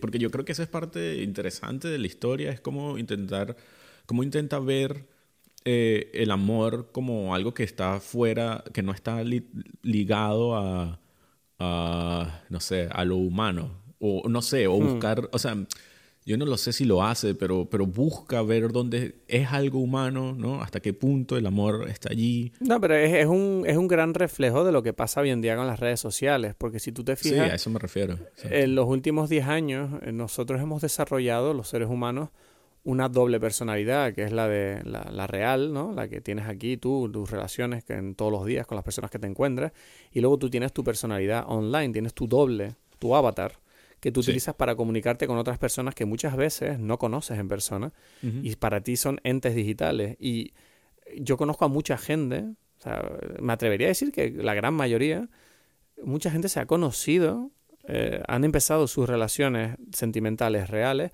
a través de estas herramientas, es Sí. decir, a través de redes sociales. Entonces, Her no es un... Es curioso porque habla sobre la posibilidad de enamorarte de una inteligencia artificial, pero si lo piensas, eh, tú cuando inicias una relación con una persona a través de Internet no es tan distinta la experiencia, ¿no? No. Entonces, me gusta mucho, ¿no? Esa, esa forma que tiene la película de plantearnos algo que parece tan loco que luego te das cuenta de que es más cercano de lo que parece y que probablemente Sí, lo hayas vivido sí, sin sí. saberlo. No, es una película. A mí me costó también, cuando lo- ahora que lo dices, no, no sé, me costaba ver ese lado de la película cuando la, la primera vez que la vi. O sea, cuando yo la vi, yo sentía, pero, o sea, como que yo estaba demasiado apegado a la idea de que, pero este no puede ser amor, ¿no? O sea, como que esta es una relación que es como no tiene ningún fundamento. Y no lo sé hasta qué punto lo tiene o no. Yo creo que eso es lo bonito de la película, ¿no? Que es como que esto es lo que pasó, ¿no? Y esto es lo que estas personas sintieron. Mm, Es que yo creo que cuando cambias las reglas, las reglas del compromiso, Ujú. que es lo que hace esta película, yo creo que ahí es donde te das cuenta de que si tú aceptas las reglas, la relación es la misma. Sí, ¿Sabes? sí. Quiero decir, la- la- la- la- el riesgo es el mismo, la intensidad es la misma. Entonces, por eso me gusta, porque la película parece que te está hablando de otra cosa, pero al final no, te está hablando simplemente de lo que son las relaciones sentimentales. Exacto, exacto, exacto. Y, y además hay que, hay que hacer mención especial a Scarlett Johansson, que ha tenido una década extraordinaria y creo que mucha gente ha visto que es increíble la interpretación que hace esta mujer en una película en la que no se la ve en ningún plano. Ya, sí, sí, sí, sí. Todo lo hace con su voz y, y es capaz de darle ese carisma, ese, porque mira que, claro, en la película la, la inteligencia artificial no tiene forma, no tiene cara. No, Y entonces cada persona que ve la película proyecta su propia versión, ¿no? De esa persona que a la que se está, de la que se está enamorando Joaquín Phoenix. Entonces Sí. creo que eso es un elemento muy poderoso de la película a la hora de, de verla como espectador. Sí, sí, sí, sí. No, es una película que de verdad he querido, o sea, quiero volver a ver porque... Sí, yo también. Solo la vi, ¿sabes qué pasa? Que la he visto nada más que una vez y, otra vez como que vi un trozo que directamente fue como que mi corazón empezó como a temblar y fue como, tengo como miedo, ¿no? De volver a verla porque sé que me va a llevar a un camino precioso, como he dicho, pero uff, no, no puedo verla como cualquier cosa. Ok, ok. bueno, bien. Eh, va- vamos a ver, gran película. Si Sí, no la han sí, visto, sí. está en Netflix, así que aprovechen también otra Bueno, vez. tú dices para- siempre que está en Netflix y eso, y eso depende de qué país es, ¿no? Sí, pero bueno, métanse con un VPN y cambien de país si no la encuentran. O sea. Si la gente navega sin VPN está loca. Yo creo que la próxima película mía es Moonlight, de Barry Jenkins. Mm, Sí, este, tengo que decir que esta película no estaba en mi lista hasta hace relativamente poco. O sea, es como que, no sé, fue como una, como una cosa que apareció en último momento.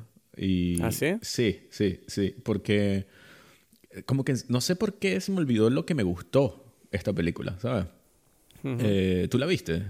Oh. Sí, claro que la vi. Sí, sí. La vi en su momento. Eh, a mí me, me pasó con esta película eso también, de que después de que la vi, literalmente es como que, uff, no sé qué acaba de pasar. Pero... No sé, yo eh, te digo, esta película a mí me recuerda un poquito a lo que te comenté de Django, ¿no? Que habla un poquito sobre la... la, la- Yeah. la- ¿Ves? ¿Cómo se dice? Las características específicas de, de los negros, Yeah. ¿no? Y, su, y su actitud hacia la homosexualidad. Pero Mm, lo bonito es que hace eso, pero traslada el mensaje a algo universal. Ya. ¿Ves? Y cruz- precisamente creo que por eso es que no estaba en mi lista. Porque eso es lo que... Ese, esa forma de interpretar la película no me gusta a mí, ¿sabes? Porque me... La disminuye, la vuelve... La vuelve como un... Como una cosa muy, muy específica, muy... No, pero yo te estoy diciendo que precisamente convierte esa cosa específica en un mensaje universal. No, Que- ya, ya, por eso. Pero es que precisamente lo bonito, yo, yo sé a lo que, lo que tú estás diciendo, pero precisamente lo que a mí me gusta de esta película es, eh, digamos, dos cosas. Una, o sea, es una historia de amor como ninguna otra y, y, que, y que tiene eh, algo que yo siempre he pensado que es difícil hacer en el cine, ¿no? Y es eh, lograr que entender cómo los momentos eh, que uno vive están construidos por, por momentos pasados que te conformaron como ser humano, ¿no? Y, y eso es muy difícil porque eso es algo que uno lo entiende en la vida, porque claro, uno la vivió, pero en una película, ¿cómo tú logras que un personaje tenga, que uno entienda que un personaje eh, vivió unos ciertos momentos, unas ciertas eh, cosas en su vida que lo llevan a formar una personalidad y una forma de ser que, que se va a ver en un momento determinado, ¿no?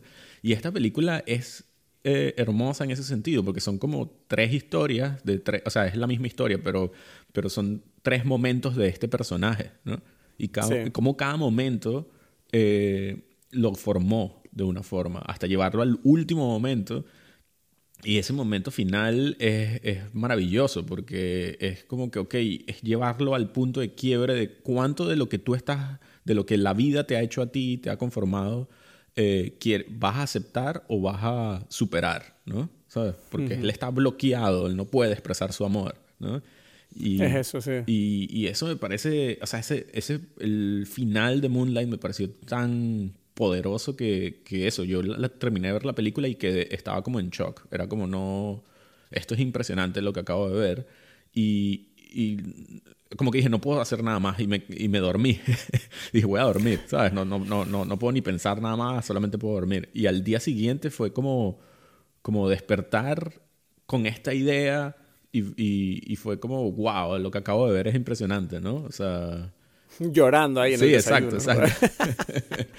sí, sí, sí, sí. Es de los momentos que yo he sentido más poderosos en el cine en estos, en estos 10 años, ¿sabes?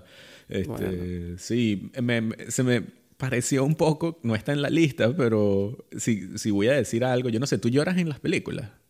Sí. Sí. O sea, tiene, no, no suele pasar a menudo, pero sí. Sí, claro. sí has llorado, pues. Porque te, te puedo decir lo que sé, cuál fue la película donde más lloré en esta década. ¿Cuál? y fue Blue Valentine. Uf, no, Blue Valentine, Dios mío. ¿La viste? Yo, yo lloré también con Blue Valentine. Pero yo Ah. estuve, después de ver esa película, estuve llorando como, como no sé, como 10 minutos y era como que, ya, shh, no pasa nada, tranquilo, ¿sabes? ¿Pero estabas con alguien o Sí, estabas sí, yo solo? estaba, la estaba viendo con Maresa y yo lo que hacía era llorar. Y, y Maresa era como que tranquilo, ¿sabes? No pasa nada, ¿sabes? Y Vanessa no lloraba, obviamente. Está todo bien, ¿sabes?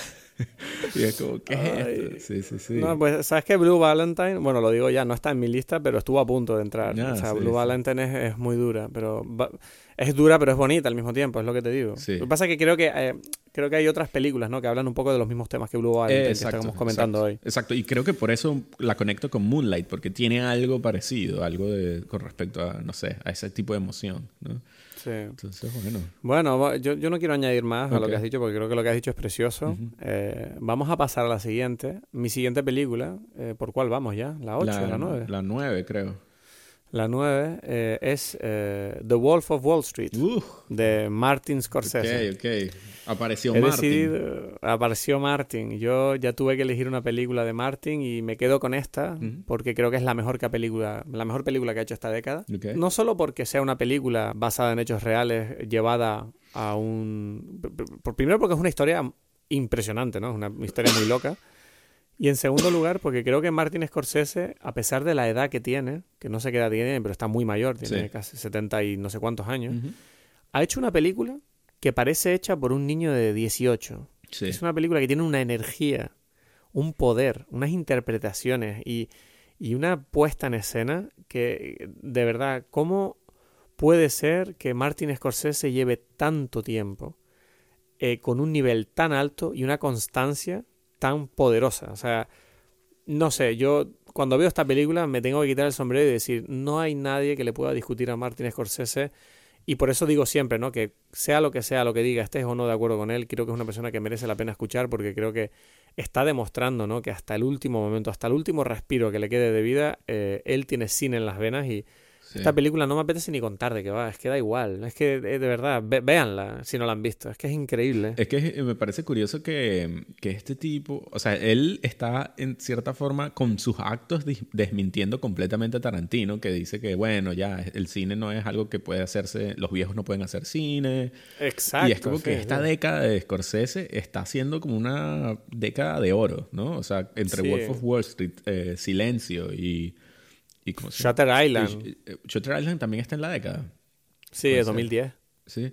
Y ¿cómo se llama? Y bueno, The Irishman es como, wow, este tipo, o sea, Sí, no, son algunas de sus mejores películas, Sí, sin sí, miedo a sí. decirlo. Y eso que ha hecho muchas, pero es que no, no sé dónde ponerme. Yo cuando vi Wolf of Wall Street, de verdad, yo no sabía qué hacer conmigo, ¿no? Era como, es una comedia, tiene drama, a- un nivel de comedia además que tú dices, Scorsese no es conocido por sus comedias, No, por no, su no. humor, necesariamente, ¿no? Que Sí, es el sí, hecho de sí. que mucha gente malentendió la película. Bueno, no la malentendió, o sea, el experimento es sobre ellos, es decir, claro, eh, la gente se quejaba mucho de que esta película glorifica ¿no? a estos ladrones, a estos corruptos drogadictos, pero a la vez es como, bueno, pero es que si tú te lo estás pasando bien con estas personas eh, y tú criticas luego que esta película glorifica a estos, es que la única persona que glorifica a estos personajes eres tú apoyándoles cuando ves la película, porque tu reacción Claro. podría ser la de tener desdén y ah, decir, menudos hijos de puta.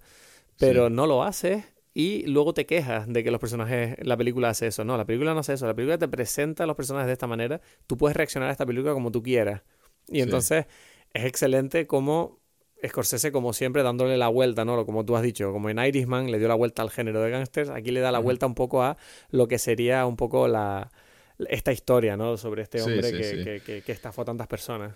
sí. Pero bueno, yo creo que el plano final está probablemente entre mis planos favoritos de, de, de Scorsese porque precisamente hace eso. El, el plano final está este, DiCaprio otra vez dando una de sus charlas y el, y, y el plano, la cámara se mueve y muestra al público, ¿no? Y es como que en el cine se siente prácticamente como si fuese un espejo. Exacto. sí, Y es sí, como sí. que, bueno, ustedes están allí, este es el público, ustedes, ustedes son los que están pagando Hmm. por ver a este Leonardo DiCaprio decirles cómo es la mejor forma de hacer dinero y tal, ¿no? Entonces, eh, bueno, eso es una genialidad de Scorsese que bueno, que es el tesoro del cine. Sí, no, es que además luego Wall Street es eso, trata un poquito el tema de cómo la propia sociedad, tal y como la tenemos confeccionada ahora mismo, es la que alimenta, ¿no? Que aparezcan este tipo de animales, ¿no? Este tipo de personas que se aprovechan simplemente de las fallas de, que hay. Y, y me parece excelente que esta película precisamente pone el dedo en la llaga y dice, bueno, si quieres parar este tipo de cosas, a lo mejor hay que tomar otra actitud hacia, hacia este tipo de éxitos. Exacto. Entonces, bueno, eh, gran película. Bueno. Véanla. Próxima película en mi lista, eh, la número 8 es The Lobster de Yorgos Lántimos. Ah, yo la tenía en mi lista esta y cayó por poco. ¿En serio? Cayó, pero está ahí en menciones especiales. bueno, esta película de verdad es una... Otra vez volvemos a lo del tema de relaciones personales, ¿no? En este mundo distópico de la película, cuando no consigues una pareja, te conviertes en un animal, ¿no? Entonces pero es, es, eh, curioso que yo no me digo, o sea, esta película, como tú has dicho, va sobre relaciones, ¿no? Y es un, como un, un, reflejo sobre cómo son las relaciones entre los humanos o entre dos personas o en general, cómo es el hecho de tratar de conseguir una pareja en una sociedad que te incita, ¿no? A tener pareja. Y yo no, yo no me di cuenta de, de eso hasta, porque yo, yo, me la tomé, yo vi la película y me la tomé como una especie de película de ciencia ficción y yo quería saber qué está pasando, ¿sabes? Quería encontrarle una lógica a todo. Y, esta, y la película nunca me lo dio. Fue como, no, no, es que no. ¿Sabes? es como, ah, mierda. Y claro, yo salí de la película como medio disgustado, como, ¿pero qué fue esto? O sea, entiendo, pero no entiendo. Y es como, es curioso como a veces quieres ver más allá de lo que hay en realidad. No, no, es que es, tan sencillo como esto. Y de repente la volví a ver y dije, ah, hostia, es que es otra película cuando la ves con, otro, con, con ese punto de vista, ¿no? Claro, claro, claro, sí. Sí, no, es una metáfora, no es, un, no es ciencia ficción, ¿no? O sea, es eso. Y, y bueno, es una cosa que, que, me gusta, o sea, otra vez pone el ojo no, en, no necesariamente en las relaciones, sino en la sociedad, en una sociedad como la que vivimos donde las relaciones tienen un, un poder, un peso, ¿no? O sea, como que eh, te definen, ¿no? Estás casado, estás divorciado, estás, tienes un, una pareja, vives con ella o no, ¿sabes? Claro, y cómo, cómo navegas, ¿no? las estructuras sociales y y incluso gubernamentales, me, atrevería a decir, eh, cuando tienes pareja y cuando no. Es decir, es más difícil, si todos tus amigos tienen pareja, es más difícil quedar con ellos, porque claro, los planes de pareja son otro rollo, ¿no? Sí, exacto, exacto, exacto. Y, y otra vez tenemos ahí un plano final que, que bueno, que también me, me, dejó pensando por, por semanas, ¿no? Y, y, y, toca un poco lo que hemos dicho ya en otras películas, como lo de Marriage Story, y no sé en cuál hablamos eh, hoy sobre la lo que es el compromiso, ¿no? O sea, como que hasta qué punto tú quieres llegar por una por tener una relación, ¿no? Y en esta película es como que, bueno, todo es posible. Claro, está la presión esa de que te vas a terminar convirtiendo en un animal, ¿no? que después van a, va a ser casado, ¿no? Después la gente va cazando a estos animales y tal. No sé si por odio o por qué. Pero esa idea de, de ok, estoy dispuesto a, a cambiar eh, aspectos de mí fundamentales o no fundamentales, o, o, sea, hasta qué punto estoy dispuesto a llegar por, por mantener una relación, ¿no? Sí, es lo que, lo que hemos comentado ya dos veces, lo del compromiso. ¿Cuál es tu nivel de compromiso con esta persona? Sí, sí, sí. Y bueno, esta película Es, bueno, durísima con respecto a eso, y, pero muy divertida, ¿no? Claro, es que es eso, es que habla, e, es, lo de siempre. O sea, nosotros, yo tenemos debilidad, ¿no? Por estas películas que nos cuentan cosas tan profundas e importantes de, de una forma tan divertida y, y absurda. Un es que tiene un poco un punto de absurdez la película constante, pero al mismo tiempo el tono es muy serio. Sí, sí, sí. Pero bueno, ahora que lo eh, pienso, hay más comedias de las que esperaba en mi lista. ¿no? Y sí, yo también, ¿no? Porque lo, Lobo de Wall Street también es como medio comedia en el fondo. Sí, sí, sí. Bueno, pues yo te voy a dar mi película número 8 eh, mi película número 8 es una película de animación y se llama Inside Out de Pixar. Eh, está dirigida por Pete Doctor y codirigida por Ronnie del Carmen y es una película que, bueno, me, me llama mucho la atención que Inside Out eh, es una película que parece que mucha gente me dice que no le gustó. Y, y, me da mucha rabia porque yo digo sin ningún temblor que para mí es la mejor película de Pixar. Creo que es una película que habla sobre una cosa que es muy compleja, ¿no? Y que es muy importante a día de hoy, que es la empatía. eh, que es una cosa que ahora mismo, no sé si viste que en Instagram ayer estuve publicitando este artículo de Film Critic Hulk sobre cine textual, el texto y la textura del cine, ¿no? Y sobre cómo la diferencia entre uno y otro es la simpatía y la empatía. Sí. Que, que es una cosa que me gustaría que un día dedicáramos un episodio a eso. Sí.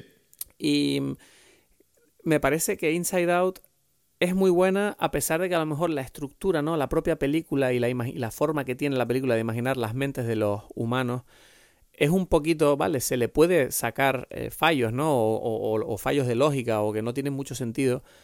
Pero el mensaje de la película me parece tan poderoso, tan importante, en una época como la que estamos ahora, en la que los niños sobre todo nacen en un mundo digital, ¿no? Con todo Internet, las redes sociales, en las que obviamente está demostrado ¿no? que todo este mundo digital nos ha alienado un poco los unos de los otros, nos cuesta cada vez más lidiar con nuestras reacciones emocionales a la hora de razonar las cosas que nos pasan alrededor y las informaciones que nos llegan de mil sitios.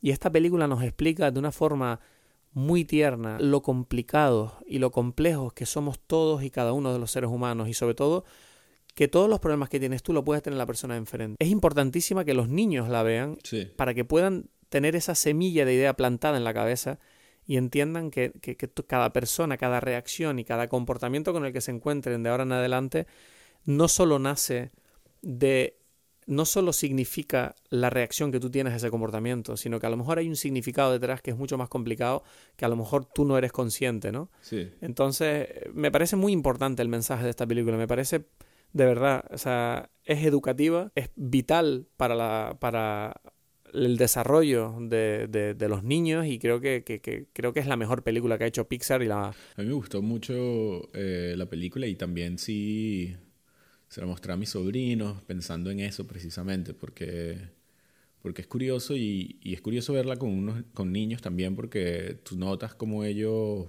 Eh, sienten como una especie de afinidad por alguno de estos personajes, ¿no? Por la tristeza, por la rabia, o, por la alegría dependiendo de cómo ellos se sienten.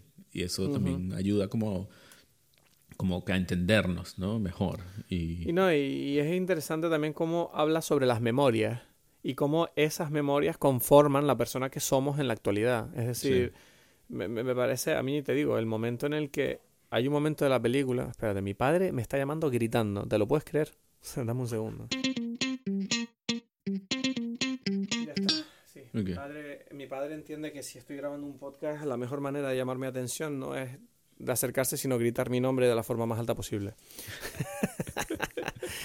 que, mm, eh, como iba diciendo, no, eh, por terminar con lo de las memorias, hay un momento de la película de Inside Out en el que una memoria se pierde, ¿no? Y, y me parece el momento, me atrevo a decir, eh, uno de los momentos más duros que Pixar ha animado en toda su carrera. Y me da igual que la gente me diga, no, y lo de Up, ah, y el momento de Toy Story 3, no, me da igual. O sea, el momento, no quiero hacer spoiler, pero hay un momento de la película Inside Out que me parece terroríficamente trágico.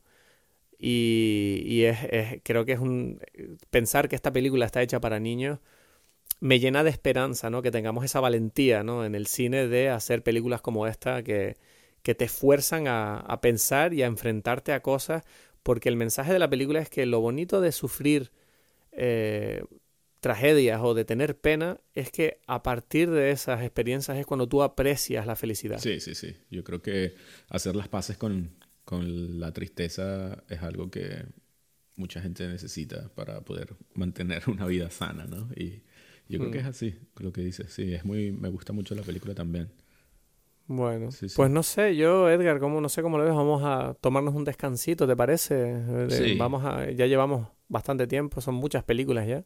Sí, sí, yo creo que no, no, no habíamos contado con, con la cantidad de tiempo que íbamos a dedicarle a cada una, pero entonces hacemos entonces una segunda parte, ¿no? Bueno, vamos a hacer ahora, pues eso, vamos a tomar un descanso, ¿no? Y vamos, volveremos la semana que viene con el resto de las películas de la década. Sí. Porque como entenderás, una década entera no da para un solo episodio, es que esto es una locura. Entonces, bueno. Sí, la próxima será en el top del top. Bueno, nos vemos la semana que viene para terminar de hablar de las mejores películas de la década. Bueno, ese ha sido el episodio de hoy. Eh, la semana que viene volveremos con las últimas películas de nuestra lista.